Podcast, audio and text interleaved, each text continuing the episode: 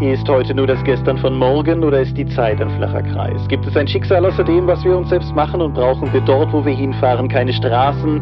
Fragen über Fragen. Heute in Episode 230 des Topcast.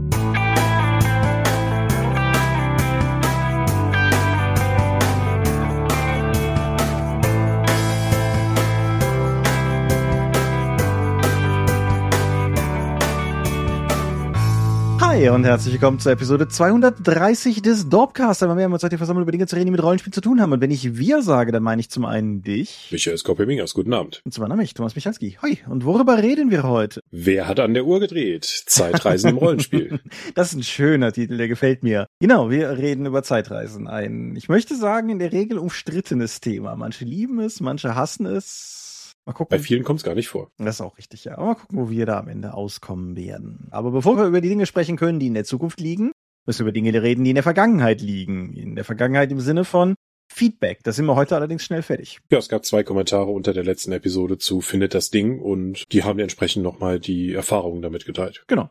Wir haben im Vorgespräch schon geunkt, dass das ja mal wieder typisch ist, dass das eine Folge war, wo wir mit einem sehr guten Gefühl rausgekommen sind, zu der dann keiner was zu sagen hat. So ist es halt nun mal. Und ja, so ist es halt nun mal. An der Stelle übrigens noch ein, ein Sonderhinweis an unseren neuen Unterstützer Marcel Medeke. Entschuldigung, du hast letztes Mal in der Mäzenatenschau gefehlt, weil die Folge schon fertig war, als dein Patronat reingekommen ist, auch wenn du technisch gesehen schon in der Frist gewesen wärst. Wird nachgeholt. So. Redaktionsschluss ist eine Sache. Ja, ist fürchte ich tatsächlich eine Sache. So, wo wir aber schon von Dingen reden, die vorbei sind. Wenn ihr das hier hört, sind wir gerade vermutlich dabei, in Woffelsbach den Raum auszufegen. Ja, vielleicht noch nicht ganz, aber wir machen uns langsam vermutlich bereit, den Raum auszufegen, weil die Drakon vorbei ist. Die kleine und sympathische Pen Paper Convention der Eifel wird stattgefunden haben. War bestimmt toll. Ich bin sicher, ganz viele fantastische Leute waren da. Ich bin sicher, wir werden viele Waffeln gegessen haben Hm. und Fladenbrote. Hm. Bis dann, wenn wir wieder mal selber rausfinden müssen, was das Fladenbrot lecker und was das Fladenbrot Sonne nochmal war. Und ja, das ist aber vorbei. Ich hoffe, ihr war da und wenn nicht, ja, so ist das. Nächstes Mal gibt's dann die Episode, die wir wahrscheinlich vor Ort aufnehmen werden. So der Plan, so die Hoffnung, genau. Mhm. Wir werden mal sehen, wer sich mal wieder wie immer dazu zusammenfinden lässt und was genau unser Thema sein wird und wie schlecht die Akustik in Küche 2 diesmal ist. Aber Küche das, 2. das ist zumindestens der Plan. Aber wenn ihr die Drakon schon womöglich verpasst oder eben freudig teilgenommen habt, auf jeden Fall, wenn die Drakon vorbei ist und ihr was Schönes Neues machen wollt, könnt ihr euch vielleicht, wenn ihr mögt, den 11.11. schon mal im Kalender anstreichen. Nicht, weil Karneval ist, nicht, weil St. Martin ist, sondern weil wir an diesem Wochenende dieses Jahr zum zweiten Mal das Kreativwochenende der Dorp auf dem Discord begehen wollen. Genau, diesmal unter, sagen wir mal, mehr Federführung von deiner Seite. Mhm. Mit den Erfahrungen des letzten Jahres können wir das hoffentlich dann dieses Jahr effektiver gestalten, indem wir zum Beispiel vorab darauf hinweisen. Sollte ja schon mal helfen. ja, damit haben wir gerade begonnen, genau. Ja, es, es wird, wer mich kennt, ahnt es vielleicht und es wird ein bisschen kontemporärer vom Thema her. Aber darüber reden wir dann, wenn es näher rückt. Auf jeden Fall. Die Idee ist, dass wir über das Wochenende hinweg coolen Rollenspiel-Content erzeugen und wir das dann am Ende auf jeden Fall alles miteinander im Discord teilen und uns daran erfreuen. Und wenn genug schöne Sachen dabei sind, was ich eigentlich annehme und auf jeden Fall hoffe, machen wir vielleicht auch noch einen netten kleinen Download draus. Und wie gesagt, das ist das Wochenende vom 11. und 12. November. Der vage Plan sieht vor, dass wir irgendwann im Laufe dieses Zeitraums auch mal für so eine Art Frühstück oder so im Discord Audio Chat rumhängen, wer also quasi mal mit uns live reden will. Äh, so eine Chance sein. Details dazu werden folgen, aber ich wollte heute schon mal darauf hingewiesen haben, weil du hast völlig recht, eines der größten Versäumnisse, die wir letztes Mal gemacht haben, war sicherlich kaum darauf hingewiesen zu haben, dass wir das vorhaben, bevor wir es gestartet haben. Hm. Thema geben wir natürlich nicht vor, also zumindest nicht mit so viel Vorlauf, sonst ist ja die ganze Idee dahinter weg, dass man kurzfristig sich Sachen überlegen soll. Genau. Wir haben aber ein Thema, das weiß ich sicher. Ich starre nämlich schon auf das Logo, das ich vorgebaut habe, um es dann zu posten. Aber noch nicht. Später dann. 11. und 12. November. So der Plan. Ja, und ich glaube, das war's soweit mit dem vom Thema. Viel ist nicht passiert in der letzten Zeit, ist aber ja auch mal ganz schön. Und insofern würde ich sagen, Medienschau, du? Okay. Ich habe ein Hörbuch von Jules Verne gehört. Schockierend. Dank Audible, Kaching, Ja, konnte ich mir jetzt über einen langen Zeitraum die geheimnisvolle Insel geben. Das ist mit Abstand die längste Geschichte, die ich inzwischen in dieser Hörbuchfassung zu mir genommen habe. Es geht darum, dass fünf Leute, fünf Nordstaaten-Amerikaner während des Bürgerkriegs aus einem Gefangenenlager entfliehen, und zwar mittels eines Ballons. Da ist er, der Ballon. Endlich!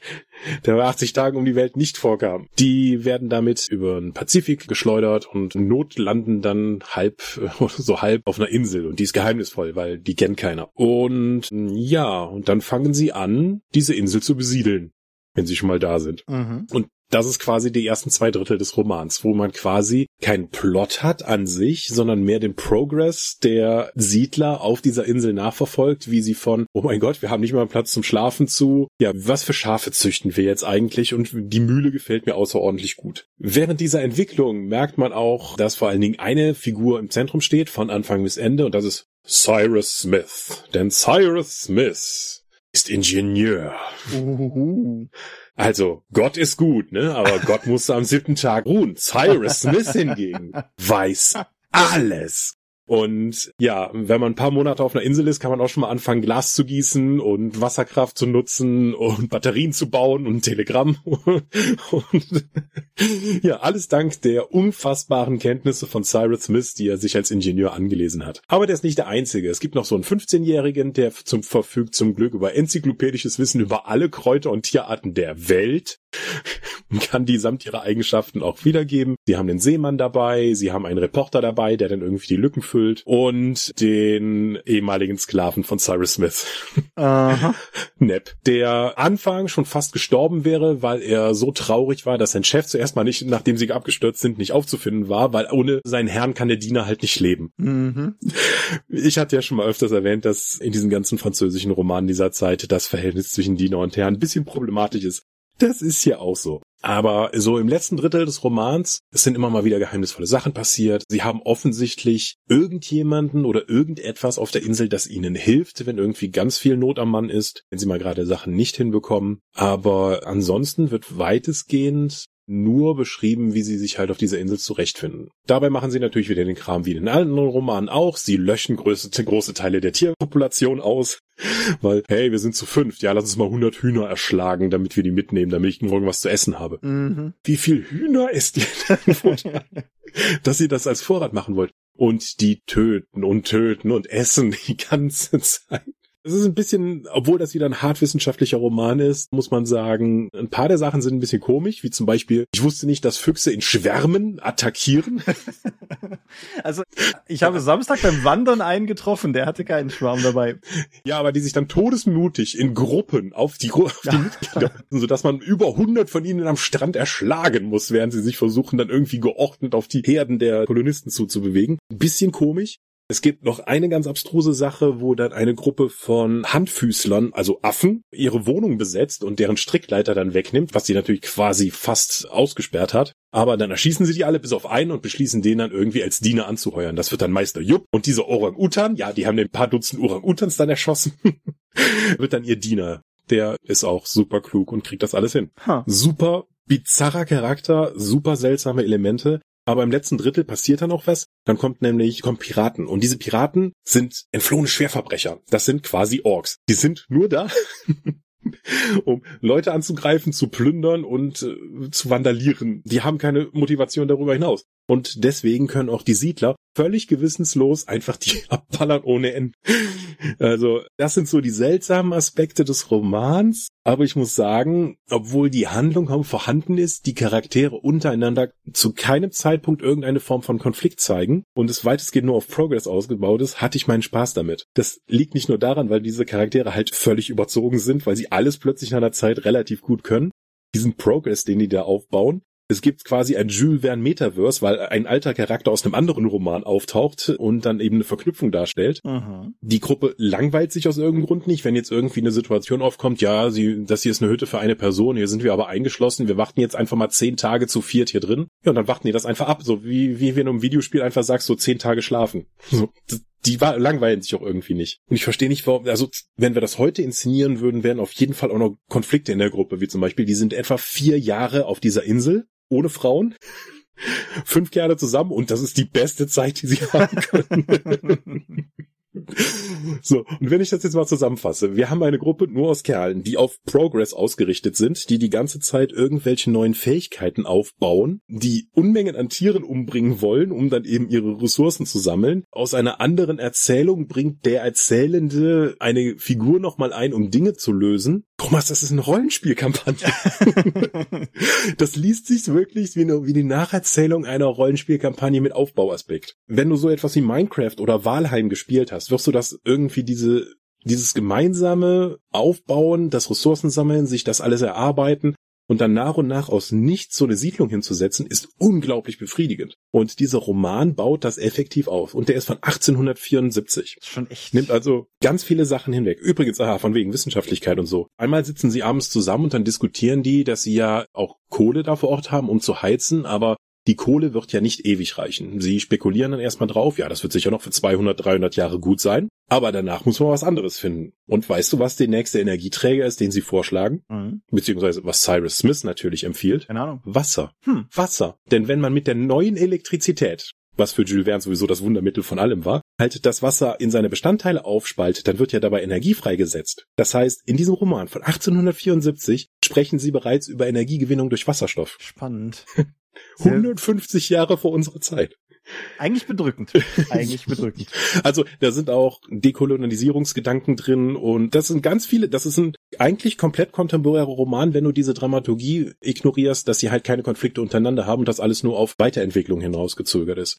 Aber trotzdem muss ich sagen, ich wurde die 20 Stunden, habe ich immer wieder gerne dann reingeschaltet, wenn ich Auto gefahren bin. Es hat sich aus meiner Sicht nicht so gezogen, wie man das vielleicht jetzt aus der Zusammenfassung ableiten könnte. Hm. Also geheimnisvolle Insel, das Covermotiv hat mal wieder nichts mit, mit dem tatsächlichen Insel zu tun, aber von mir auch wieder ein Jules Verne Roman, den ich absolut empfehlen kann. Alles klar. Du empfiehlst Jules Verne. Ich empfehle Apple TV. Ich habe Severance gesehen, eine Fernsehserie auf eben jenem meinem, ich muss sagen, mittlerweile liebsten Streamingdienst Apple TV Plus. Ja, ich würde dich jetzt gerne verhöhnen, aber die haben eine, eine Monsterserie angekündigt, Genau. die mich total reizt. Eine, eine Godzilla, Godzilla Spin-off-Serie, Hm. genau. Nein, aber Severance. Severance ist eine, hm, ich sag mal Science-Fiction-Serie. Es spielt irgendwann, dazu komme ich gleich nochmal. Und es geht davon aus, dass es eine Firma namens Lumen Industries gibt. Und diese Firma hat etwas entwickelt, was auf den ersten Blick hervorragend, auf den zweiten Blick gar schrecklich klingt. Nämlich, dass die Mitarbeiter einen Chip implantiert bekommen, der dafür sorgt, dass sie, wenn sie in der Firma sind, sich nicht an ihr Privatleben erinnern können und wenn sie nicht in der Firma sind, sich nicht an die Firmendinge erinnern können. Im ersten Moment klingt das vielleicht großartig. Den ganzen Ballast in der Firma lassen, auf der Arbeit nicht von dem ganzen Kram abgelenkt sein, der einen vielleicht persönlich umtreibt. Das klingt ja erstmal irgendwie wie eine Idee. Bis man eine Sekunde drüber nachdenkt und feststellt, dass die Hälfte der eigenen Persönlichkeit, die auf der Arbeit existiert, in den Aufzug steigt, mit dem sie von der Arbeit wegfahren, um dann wieder aus dem Aufzug auszusteigen, weil sie ja wieder auf der Arbeit angekommen sind. Hm. Vielleicht auch noch müde und verkatert. Wer weiß, was da draußen passiert ist. Die Geschichte rankt sich vor allen Dingen um einen Charakter namens Mark Scout und das Team, in dem er arbeitet. Er arbeitet im Bereich Macrodata Refinement. Was machen sie beim Macrodata Refinement? Sie sitzen an Computern und sehen Bildschirme um Bildschirme voll Zahlen und sollen die auswählen, die bei ihnen unterbewusst Furcht erwecken. Mhm. Was es damit auf sich hat, keine Ahnung. Das kann ich dir vielleicht nach einer späteren Staffel sagen. Die ganze Sache beginnt allerdings irgendwie so ein bisschen aus ihrem eh schon schwierigen Equilibrium rauszufallen, als Petey, Marks bester Freund auf der Arbeit, an den er sich außerhalb der Arbeit natürlich gar nicht erinnern kann, nicht mehr zur Arbeit erscheint und ihm dann nur gesagt wird, ja, hier Petey, der, der ist jetzt nicht mehr in der Firma, muss dir keine Gedanken machen, das passt schon alles. Und dann passieren zwei Dinge. Zum einen, auf der Arbeit kommt mit Hallie eine neue Kollegin ins Team, die irgendwie nicht so richtig gewillt ist, diesen ganzen Status quo zu akzeptieren und die sich sehr viel mehr als die anderen als Sklavin ihres äußeren Selbst empfindet und da auch eigentlich keinen Bock hat mitzuspielen. Und gleichzeitig wird Mark außerhalb von Petey kontaktiert, der der Meinung ist, dass das vielleicht alles gar nicht so cool ist, was da in der Firma läuft und versucht ihn darauf anzusetzen. Das passiert alles in der ersten Episode und setzt Dinge in Bewegung, die innerhalb der insgesamt neun Episoden der ersten Staffel wilder und wilder und wilder eskalieren. Und was ich daran wirklich faszinierend finde, ist, dass die Serie eigentlich primär eine einzige Kernprämisse hat. Nämlich, du hast zwei Persönlichkeiten, eine drin, eine draußen. Es ist aus diversen Plotgründen völlig unmöglich, Nachrichten rein oder raus zu schmuggeln. Das heißt, beide müssen komplett parallel existieren. Aber du als Zuschauer kennst natürlich das Gesamtbild. Und die Art und Weise, wie die Serie es mit jeder Folge schafft, aus dieser einfachen Prämisse neue Konflikte zu erzeugen, wo du als Zuschauer oft genug da einfach nur sitzt und denkst, Alter, tu doch einfach das Richtige. So, ist fantastisch. Das liegt auch an den, an den durch die Bank weg großartigen Schauspielern. Adam Scott spielt Mark Scout, Britt Lower spielt Haley Riggs. Das waren beides Leute, die mir nicht unbedingt viel gesagt haben. Christopher Walken hingegen sagte mir sehr wohl was und der ist der Leiter der Optics and Design Division. Das heißt, ist der Layouter, wenn du so willst. Und John Totoro zum Beispiel kennt man ja auch, Patricia Arquette kennt man. Also es ist eine durchweg hochkarätig besetzte Serie ist auch hinter den Kulissen insofern alleine schon hochkarätig besetzt, als dass sechs der neuen Episoden von Ben Stiller Regie geführt wurden, was ich auch ganz spannend hm. fand. Das Design, das, das Design der Serie ist atemberaubend makellos. Das ist alles durchdesignt. Wir haben beim Gucken Du kannst, wenn du willst, alles hinterfragen. Warum Objekte Farben haben, warum Kameras so eingestellt sind, warum dieses oder jenes Foto irgendwie nicht im Fokus war, auch wenn man bildsprachlich eigentlich meinen sollte, das hätte so gehört oder sowas. Wir sind nie enttäuscht worden beim Gucken. Es gab immer einen Grund und es war immer Teil des Gesamtmysteriums, das sie aufbauen. Die Farbstimmung, die Lichtfarbe etc. Also das ist, das ist eine endlos durchdesignte Serie, wo kein, keine Einstellung zufällig ist. Und, und das schlägt vielleicht die Brücke zum letzten Punkt, sie ist auch in diesem Punkt zeitlich nicht zu greifen. Die Monitore, an denen sie sitzen, sind monochrone Röhrenmonitore die Firmenmotivationsvideos, die sie gucken, werden auf so einem, erinnerst du dich an die alten Videowagen in der Schule mit dem Videorekorder und mit dem großen Röhrenfernseher, mhm. werden auf so einem Ding gezeigt. Andererseits ist Marks Außenweltpersönlichkeit hat ein Date, das auch, sagen wir mal, etwas weiterführt und im Zuge dessen beispielsweise ihr Telefon zwischen Bett und Wand fällt. Das ist nur so ein Nebenplotpunkt. Aber es gibt offensichtlich Handys, während auf der anderen Seite Röhrenfernseher und Dinge.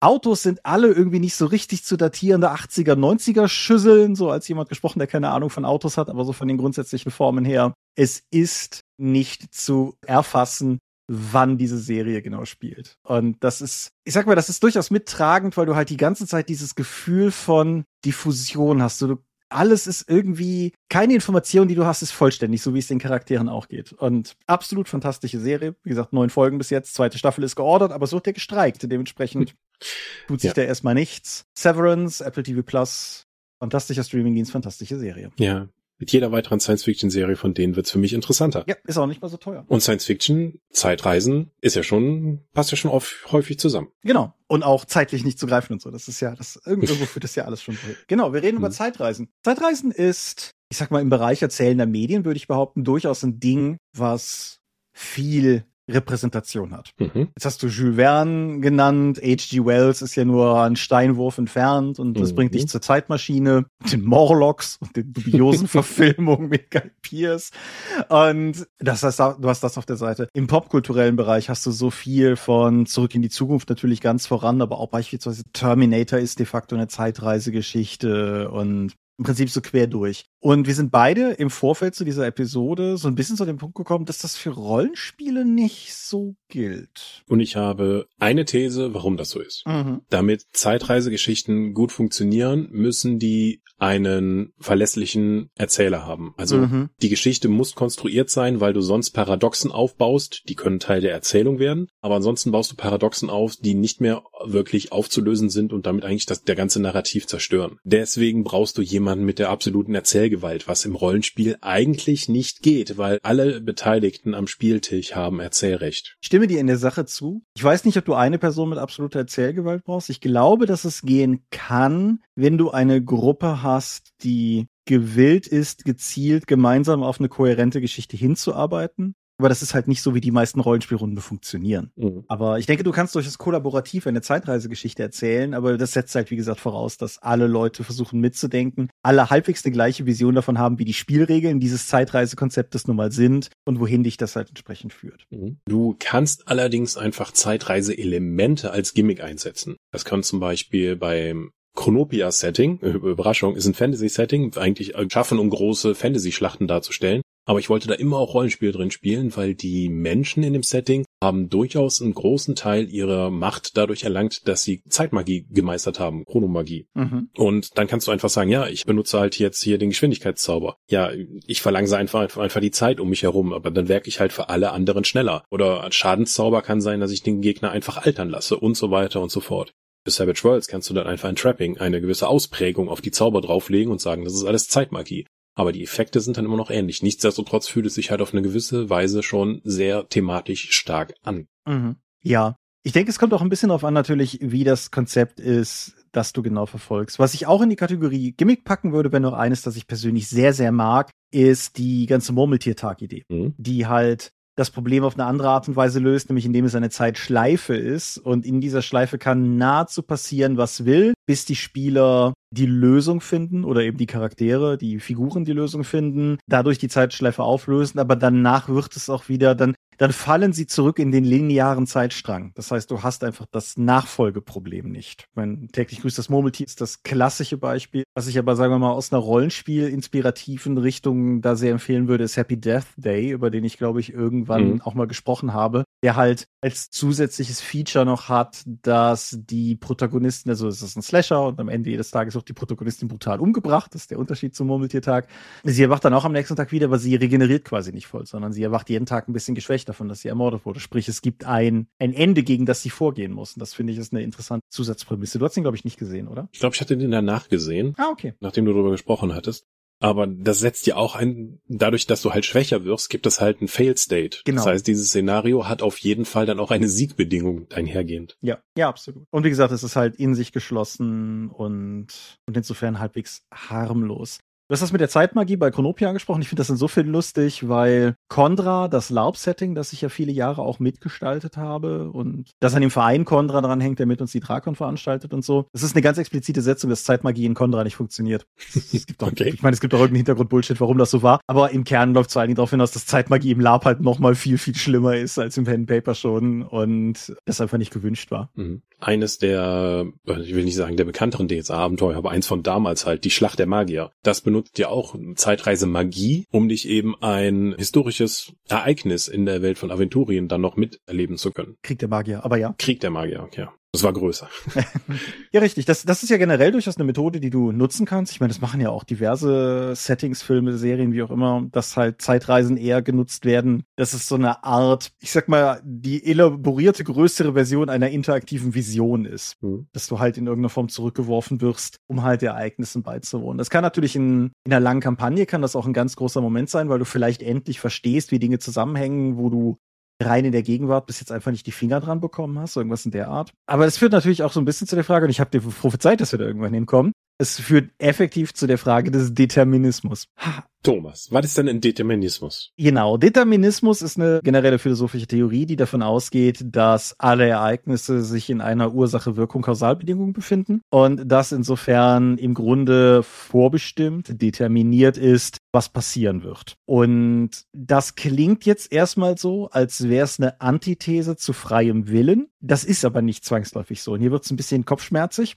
das vorherbestimmt ist, dass du Sache X tust, muss ja nicht bedeuten, bedeuten, dass du nicht auch gleichzeitig von dir aus Sache X tun wolltest. Dein Wille, das zu tun, kann ja Teil dieser Vorbestimmung, Vorherbestimmung sein. Mhm. Man nennt das auch Kompatibilismus, weil ja alles ein Wort haben muss. Und die Idee ist halt, dass, dass eben freier Wille und Determinismus kompatibel miteinander sind. Mhm. Wenn du aber von Determinismus in irgendeiner Form ausgehst und das Ganze auf einen großen Maßstab hochziehst, dann kommst du im Zeitreisethema ganz schnell an den Punkt, an dem du zwar möglicherweise durch die Zeit reisen könntest, es aber eigentlich nicht möglich sein sollte, in der Vergangenheit etwas zu ändern. Denn alles, was du in der Vergangenheit tust, ist ja in der Geschichte effektiv schon passiert. Genau. Sonst wärst du niemals an den Punkt später, sonst wäre das später, was du kennst, nicht passiert, wenn du halt nicht zurückgereist wärst, um genau das zu tun. Genau. Und selbst wenn es, sagen wir mal, auf den ersten Blick gar keinen Bezug zu dem gibt, was du, was du jetzt gerade tust, irgendwie, also du, du machst in der Vergangenheit irgendwas, was auf den ersten Blick gar nichts damit zu tun zu haben scheint, dass du in die Vergangenheit gereist bist. Das führt dann letztendlich zu diesem ganzen Butterfly-Effekt-Thema. Also ne, der, mhm. Schlag eines Schmetterlingskanal in den Wirbelsturm auf der anderen Seite der Erde auslösen. Aber de facto einfach die Idee, dass in diesem Kausalgefüge selbst kleinste Veränderungen so eine Art Schneeball-Lawinen-Effekt haben können, der dazu führt, dass eben die, die Realität, aus der du in die Vergangenheit gereist wärst, nicht eintritt, wenn du etwas veränderst. Das bedeutet, du kannst nichts verändern. Und oh boy, das klingt jetzt sehr unattraktiv fürs Rollenspiel, wenn ich das so sage. Mhm. Ja, weil weil ich weiß halt genau, diese, wenn ich diesem Determinismus folge, haben meine Aktionen, meine Entscheidungen ja keine Auswirkungen, weil das, ob ich jetzt handle oder nicht handle, ist ja vorbestimmt. Beziehungsweise da hat ja schon jemand mit gerechnet und hat zu dem Ergebnis geführt, das am Ende halt feststeht. Mhm. Ich denke, so eine Sonderform davon ist das Zurück in die Zukunft Ding, dass wenn du in der Vergangenheit zu viel Mist baust, dass also, dass es durchaus möglich ist, aber dass das quasi, ah, wie soll ich das sagen, nach vorne durchgespielt trotzdem zu Veränderungen führt. Wenn du etwas machst, das, das Ding aus dem ersten Film, wenn du etwas machst, das möglicherweise dazu führt, dass du nie geboren wirst, das ist so eine Art Karenzzeit. und wenn du in der Zeit die ganzen Sachen nicht wieder gerade gebogen bekommst, dann hast du halt auch nicht existiert und wirst nie existiert hm. haben. Was, ah, sagen wir mal, so halbwegs funktioniert, aber eine coole Prämisse. Ja, genau, Film, das, das funktioniert halt nicht, weil dann kannst du ja auch niemals zurückreisen, um die Sachen nicht zu ändern. Schwierig. Ja. Normalerweise ist es ja so, dass die Zeitreisenden noch die richtige Zeitebene halt eben kennen und sich an alles erinnern und wenn sie dann zurückkehren, sind sie aber trotzdem Teil dieser Zeit und können auch in der existieren aber alles andere um sich herum hat sich halt verändert. Ja. Was halt auch komisch ist, weil du kennst ja eigentlich die Welt, in die du dich da bewegst, dann nicht. Und könntest eigentlich nicht in der navigieren. Das ist richtig. Ich meine, also beispielsweise zurück in die Zukunft spielt ja durchaus auch teilweise damit, wenn, hm. wenn Marty in die veränderte Form der Gegenwart zurückkommt und feststellt, dass er da halt alles aus, dass da alles aus den Fugen gebracht ist, dann, dann spielt der Film ja schon durchaus damit. Aber ja klar, das ist, das ist auf jeden Fall eine Schwierigkeit, sagen wir mal so. Eine Möglichkeit, drum rumzukommen, ist das, was Terry Pratchett liebevoll die Hosen der Zeit nennt, dass du quasi jedes Mal, wenn du so ein Zeitreiseding machst, in ein anderes Hosenbein der Zeit abbiegst und dadurch quasi einen Parallelstrang aufmachst, was gleichzeitig auch so ein bisschen bedeutet, dass du halt quasi keine Chance mehr hast, zu dem Ursprungszustand zurückzukommen, weil ab dem Moment, wo du abgebogen bist, du halt eine, eine Dimensionsiteration weiter links, rechts, hinten drin, wie auch immer gelandet bist. Da wird's halt schon schwierig, zwischen Zeitebenen und Parallelwelten und so etwas zu unterscheiden. Ich meine, die Sliders-Serie, die wir nun alle kennen und schätzen, hat ja auch eben dieses Problem, dass sie versuchen, in ihre Welt zurückzukommen und jede andere Welt ist halt nur effektiv eine Variante von dem, das sie kennen. Es gibt jetzt keine großartigen Unterschiede, aber die Unterschiede, die gezeigt werden, es macht es halt dramaturgisch interessant, um die Serie zu zeigen. Was ich aber, wenn wir eine Parallelzeitlinie jederzeit schaffen können und wenn die Spielenden oder die Erzählfiguren in der Geschichte halt komplette Kontrolle darüber haben, wann sie wie reisen können, dann hat das ja auch Konsequenzen. Dann agiert man nämlich quasi ohne Konsequenzen, wenn man dann sagen kann, okay, ich habe jetzt diese Entscheidung getroffen, die gefällt mir aber nicht, ich gehe jetzt in eine Parallelwelt, von der wir unendlich viele haben und in dieser Parallelwelt habe ich die Entscheidung anders getroffen. Und von da aus mache ich dann weiter. Mhm. Das ist ja durchaus eine der Hauptthemen von Rick and Morty. Gibt es Moral in einem Umfeld, in der die eigenen Handlungen effektiv keine Konsequenzen haben, weil es unendlich viele Kopien davon gibt? Mhm. Also ich habe jetzt vier, fünf Staffeln gesehen oder so etwas und effektiv deren Familie ist schon zweimal ausgelöscht worden. Und sie so gehen halt in eine Parallelwelt, wo das nicht passiert ist und übernehmen dann da und äh, also gerade die Familienmitglieder, die gestorben sind, die noch dabei sind, die anderen Familienmitglieder sind gestorben, dann ersetzen sie halt quasi die. Und dann wird dann auch gefragt, so was ist denn in der Parallelwelt hier anders? Ja, die nennen es Parmesan und nicht Parmesan. Was? Das ist ja furchtbar. Daran kann ich mich nie gewöhnen. Das ist die einzige Unterscheidung in der Parallelwelt. Und deswegen ist das halt auch so ein großes Thema bei Rick and Morty, weswegen sie auch halt mordend äh, quasi mit Genozid über den Planeten rüberziehen können, weil wenn sie irgendwann ein schlechtes Gewissen deswegen hätten, könnten sie in eine Parallelwelt gehen, wo das nie passiert ist und sie diese Handlung nie vollführt haben. Das heißt, die Frage nach Moral ist da durchaus zentral. Mhm. Ich finde, die Frage nach Moral ist aber auch einer der interessantesten Gründe, um mit, mit Zeitreisekram was zu machen, weil ich habe mich halt auch durchaus im Vorfeld gefragt, warum macht man eigentlich Zeitreisegeschichten? Und na klar, du kannst es zum einen natürlich einfach machen, weil es Spaß macht. Das ist die Sliders-Idee, das ist auch durchaus die Zurück in die Zukunft Idee zu einem, zu einem gewissen Maße. Einfach mit dem Unfug spielen, der sich daraus halt ergibt. Aber die Idee daraus halt tatsächlich auch eine moralische Fragestellung zu machen, die natürlich auch Spielerentscheidungen letztendlich beeinflussen kann, die finde ich reizvoll. Also da kann man auf jeden Fall, da kann man auf jeden Fall was mitmachen. Mhm. Kennst du den, wie heißt denn dieser Kurzfilm, der auf YouTube die Runde macht? One Minute Time Machine, glaube ich. Nee. Ich meine, der proklamiert für sich so ein bisschen, dass Rick und Morty bei ihm abgeschaut hätten, ob es jetzt stimmt oder nicht. Sagen. Ah, doch, ich erinnere mich. Zwei Leute auf einer Parkbank. Der ist aber schon Hörmüller alt. Ja, ja, ne? der ist Hörmüller alt, ja, ja. Ja, doch. Ja.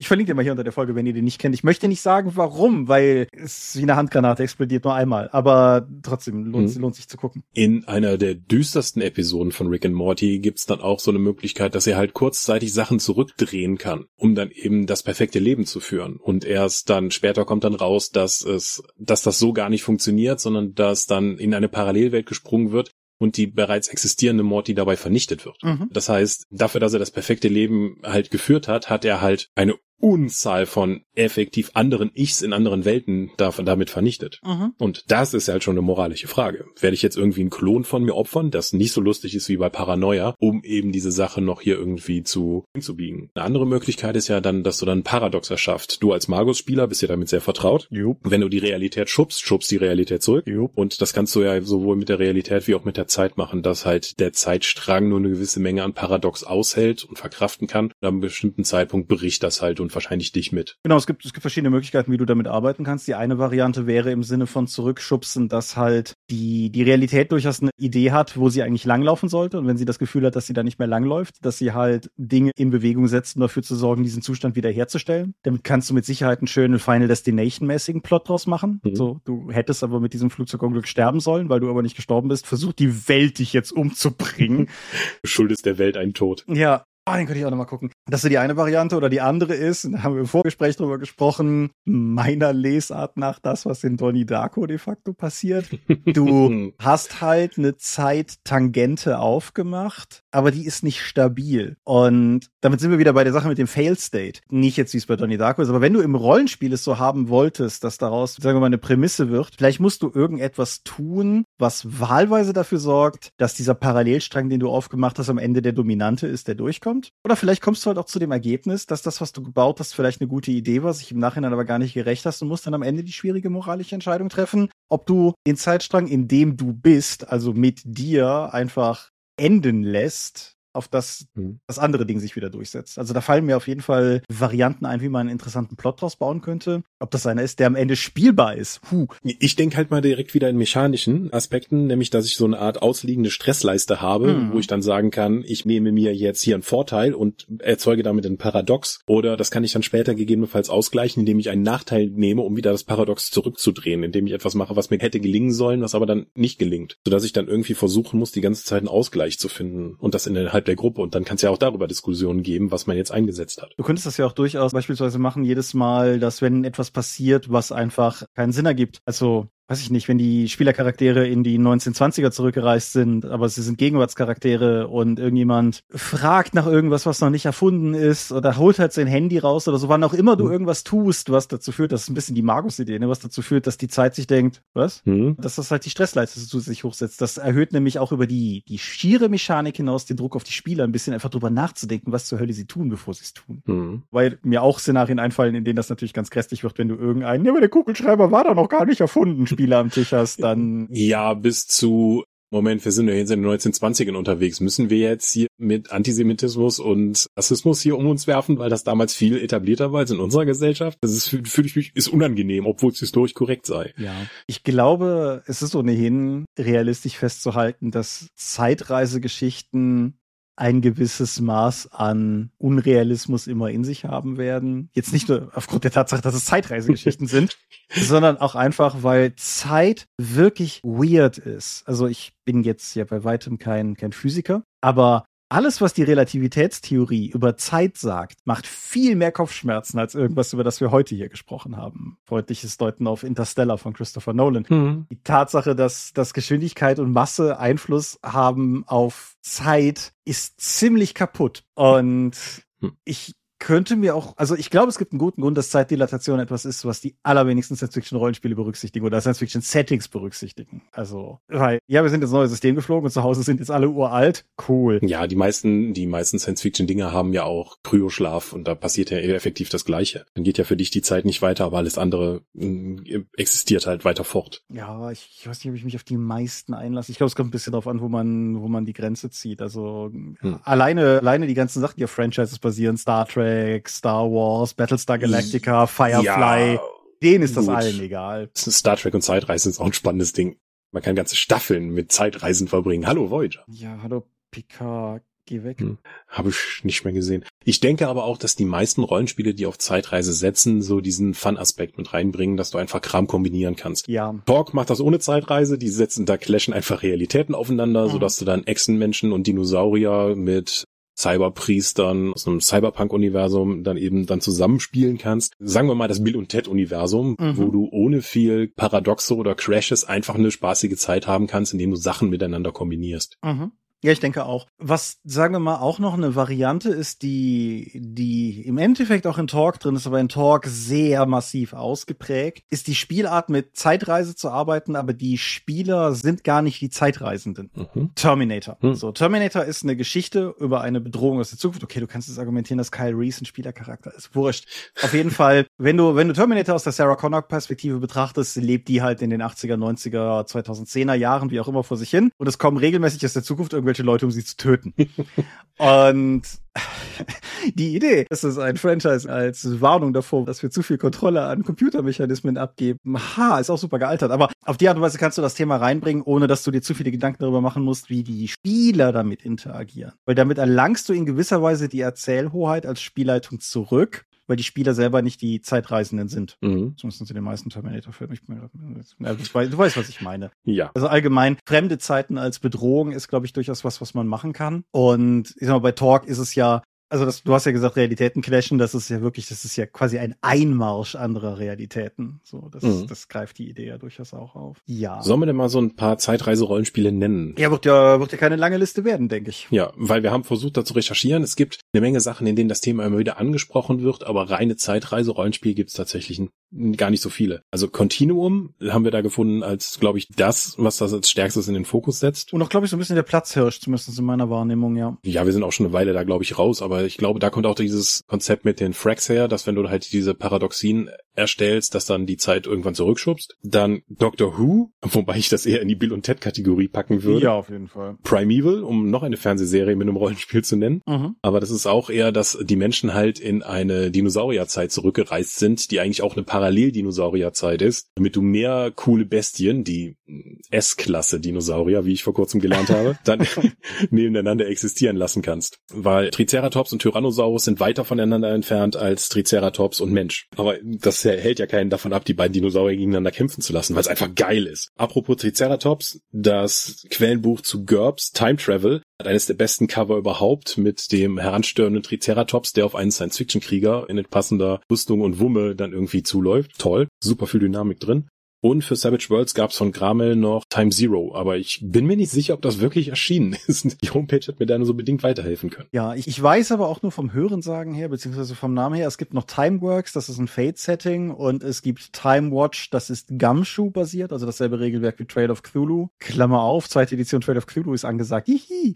Klammer zu. Aber genau, die gibt's noch. Aber also um, um eine lange Liste, nein, eine kurze Liste kürzer zu machen, ich habe super wenig Erfahrung mit all diesen, diesen Rollenspielen. Also ein paar ja. davon sagen mir namentlich was. Ich bin mir nicht sicher, ob ich irgendwas davon jemals gespielt habe. Ich glaube fast nicht. Und ich kann auch nicht behaupten, dass mir das mal irgendwo begegnet wäre. Also bewusst. Vielleicht mal auf einer Convention, mhm. klar, aber also. Also Zeitreise bietet halt viele interessante Sachen, weil du halt viele verschiedene Settings erforschen kannst oder Sachen sehen kannst. Aber das haben wir im Rollenspiel ja sowieso schon die ganze Zeit. Da kommt ja diese Zeitreise-Idee ja gar nicht so mit. Tatsächlich haben wir, als wir da bei Ulysses Spiele das Unplugged da, wo sich Crowdfunding-Unterstützer für Savage Worlds damals dann eben einkaufen konnten, um vor Ort bei Ulysses dann einfach eine Runde zu machen, habe ich mit denen ja ein Setting erstellt. Und das war ein viktorianisches Zeitreisesetting. Aber die konnten halt nicht so lange durch die Zeit reisen. Oh ja, das ist natürlich ähm, auch eine Möglichkeit, das zu begrenzen, ja. Mh. Die haben dann auch immer so Bennys eingesetzt, um dann eben Sachen auch wiederholen zu können, dass du halt einfach mal kurz zurückgespult hast. Mhm. Das war örtlich begrenzt. Und in dem Szenario, das wir dann gespielt haben, war tatsächlich auch andere Leute dieser Zeitreiseorganisation, die das allerdings für andere Sachen genutzt haben. Und dann gab es dann innerhalb dieser Zeitreise Reiseorganisation im vektorianischen Setting dann einen Konflikt. Haben wir halt an dem Abend vor Ort dann erstellt, Charaktere erstellt, dieses Szenario gespielt und dann ist das nie wieder angefasst worden. Aber ich fand das durchaus ganz sexy, das quasi wieder als Ausprägung und ein bisschen Setting-Flavor daneben zu nehmen. Mhm, ja, auf jeden Fall. In meiner persönlichen eigenen Rollenspielerfahrung, die Nachkriegskinderkampagne, die ich für Warhammer Fantasy Second Edition geschrieben habe, ist auch auf der Dorp immer noch als Download verfügbar, hat einen Zeitreiseaspekt mit drin. Der hat meiner Erinnerung nach damals am Spieltisch eigentlich ganz gut funktioniert. Der ist allerdings auch recht stark geskriptet. Mhm. Also aus vielen Gründen, über die wir heute hier gesprochen haben. Aber ich finde, der hat eigentlich mhm. ganz gut funktioniert. Und es wäre gelogen zu sagen, dass er nicht auch zu einem gewissen Maße von den fantastischen Videospielen Timesplitters ja. inspiriert gewesen wäre,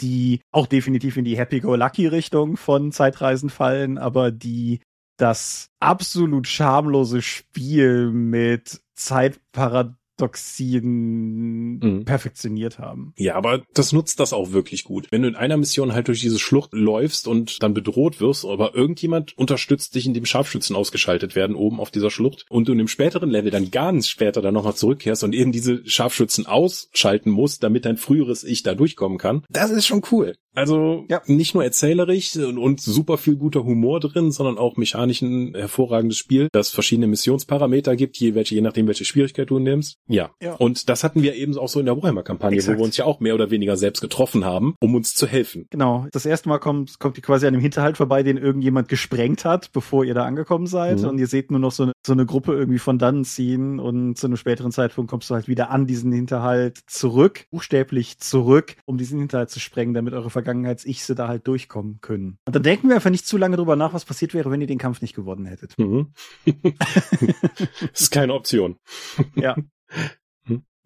Ansonsten, Zeitreisen kannst du natürlich im Rollenspiel auch durchaus einsetzen, wenn du irgendwie was in deiner eigenen Kampagne retconnen möchtest. Also wenn du irgendwie der Meinung bist, dass du eigentlich willst, dass was anders hätte laufen sollen. Habe ich noch nie gemacht, ist mir nur so im Vorfeld halt als, als hypothetische Möglichkeit eingefallen. Finde ich eigentlich ganz charmant. Kann aber auch, glaube ich, sehr schnell unbefriedigend sein, weil, und das ist eine Sache, die hast du, die hast du eben schon mal so mehr oder weniger auch mit den Alternativwelten angesprochen. Wenn es zu frei verfügbar ist, nimmt es halt auch jeden Triumph raus. Es ist nicht nur, du kannst halt nicht nur machen, was du willst, sondern was du getan hast, verliert auch ganz massiv irgendwie an Bedeutung, weil. Weil die Konsequenzen eben fehlen. Genau, ja. Auf der anderen Seite kannst du das Ganze natürlich auch durchaus als Machtfantasie ausleben. Gerade beispielsweise in so einem Murmeltier-Setting. Also jede Murmeltier-Geschichte, die mir einfällt, Happy Death Day am wenigsten, aber selbst der aber auch irgendwie Palm Springs oder eben das Murmeltier-Taktik selber, haben halt diesen Moment, wo den Leuten klar wird, dass was sie tun egal ist, dass sie dann halt einfach mal richtig vom Putz hauen. Und schon als Kind habe ich mich gefragt, was tust du denn? Also der Murmeltiertag hört halt auf, als er, als er endlich Güte gefunden hat. Was wäre denn, wenn das ein bösartiger Murmeltiertag ist?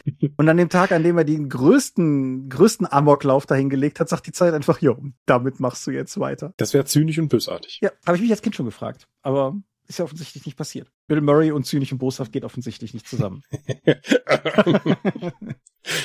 Okay. Genau. Und letzter Punkt auf meiner, vorletzter Punkt auf meiner Liste. Du kannst es natürlich auch benutzen, um storytechnische Ereignisse zu rekontextualisieren. Das haben wir aber mehr oder weniger schon gestreift, über das in die Vergangenheit reisen. Aber du kannst ja, du musst ja nicht in die frühe Vergangenheit reisen, um was weiß ich rauszufinden, wie der Ritterorden wirklich gegründet wurde, sondern du kannst ja auch zur letzte Woche zurückreisen, um einfach nur zu begreifen, warum, keine Ahnung, der Hinterhalt nicht stattgefunden hat oder dieses oder jenes. Sowas kann ja auch durchaus nicht uninteressant sein.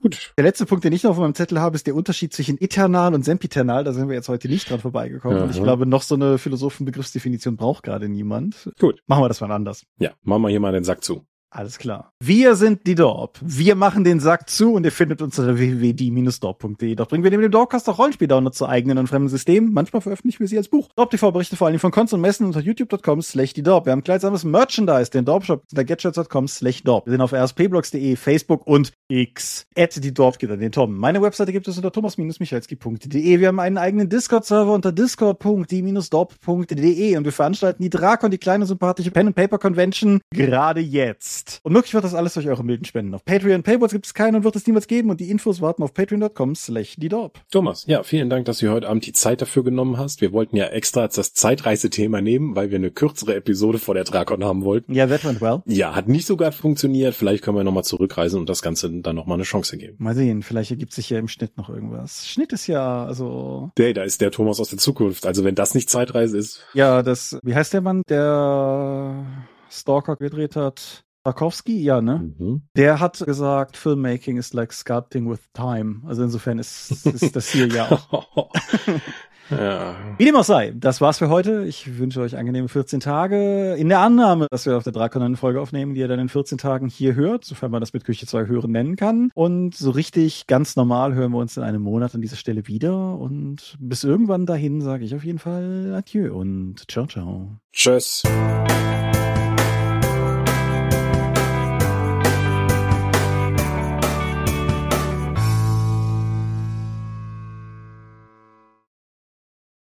Mir ist wieder eingefallen, welches Medium wir gemeinsam besprechen wollten. Was war's? Last Night in Soho. Ah! Wäre ja nun thematisch. Wäre wär nur passend gewesen. Ja. Also, Es ist mir tatsächlich mitten in der Folge, als wir über Beispielmedien Ja. gesprochen haben, eingefallen. wir wollten auch noch mal über sowas Positives reden. Und wir lieben ihn ja beide.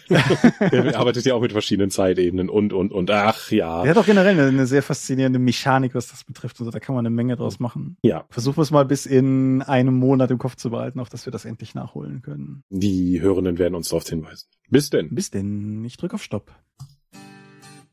Auch in diesem Monat möchten wir euch an dieser Stelle für eure großzügigen Spenden auf Patreon danken, denn nur durch eure Unterstützung ist dieses Projekt in der heutigen Form möglich. Und unser besonderer Dank gebührt dabei wie stets den Dog Ones, also jenen, die uns pro Monat 5 Euro oder mehr geben.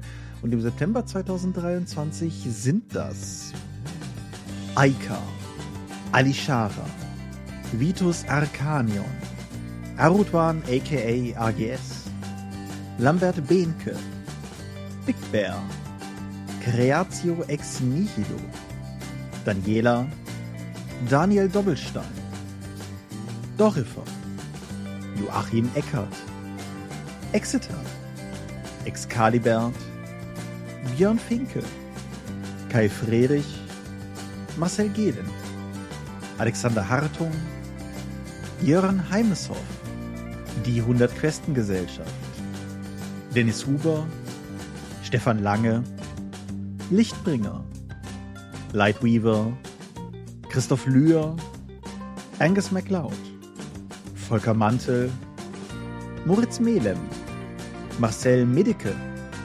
Miles, Nibi, Ralf Sandfuchs, Sawyer the Cleaner, Ulrich A. Schmidt, Oliver Schönen, Jens Schönheim, Christian Schrader, Alexander Schendi, Patrick Siebert, Lilith Snow White Pink, Sphärenmeisterspiele, Stefan T., Florian Steury, Sven, Technosmurf, Teichdragon, Jeremias W., Talian Vertimol, Xeledon und Marco Zimmermann. Danke, dass ihr uns freiwillig ohne Paywall und Auflagen so tatkräftig unterstützt, einfach nur, weil ihr es könnt. Danke.